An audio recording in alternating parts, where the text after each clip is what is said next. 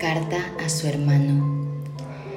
Y así es como lo recuerda el hermano mayor cuidando a su hermana menor. Así es como lo quiere recordar, siempre, así y no como lo que es ahora, no como ese en el que se ha convertido, aquel del que su corazón ha prescindido, aquel que ahora es solo un desconocido. Como he dicho antes, no suelo recordar historias largas, solo ciertos instantes de ellas, de algunas, mas no de todas. Por eso escribo mis memorias, por eso son importantes para mí.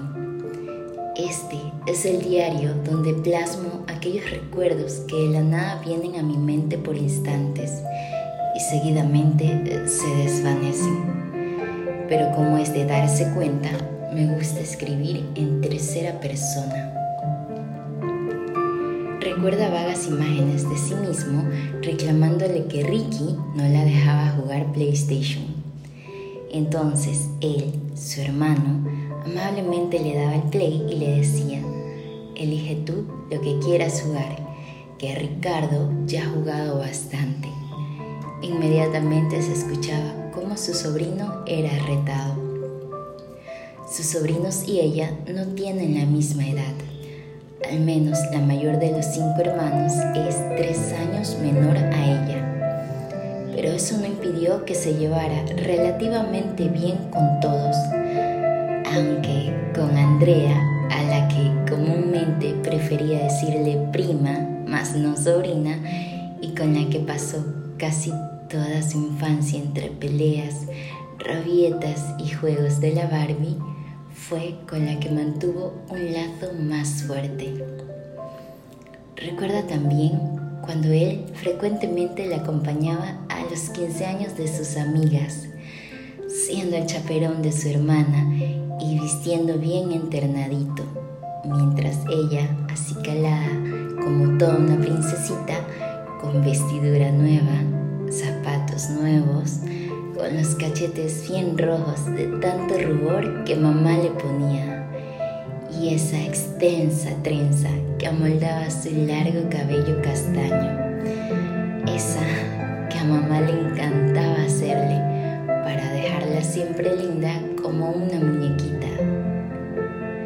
Y él, él solo tenía que cuidarla, protegerla, abrigarla siempre.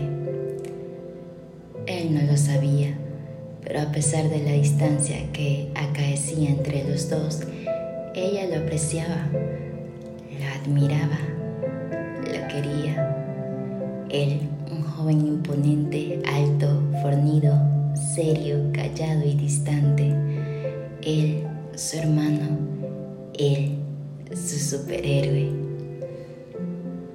Aquel que la rescataría cuando ella se metiera en problemas, aquel que la defendería cuando alguien tratara de herirla, aquel que la consolaría y le aconsejaría cuando ella lo precisara, aquel que la cargaría cuando ella tropezara, aquel que jamás la lastimaría ni la dejaría sola y a su fortuna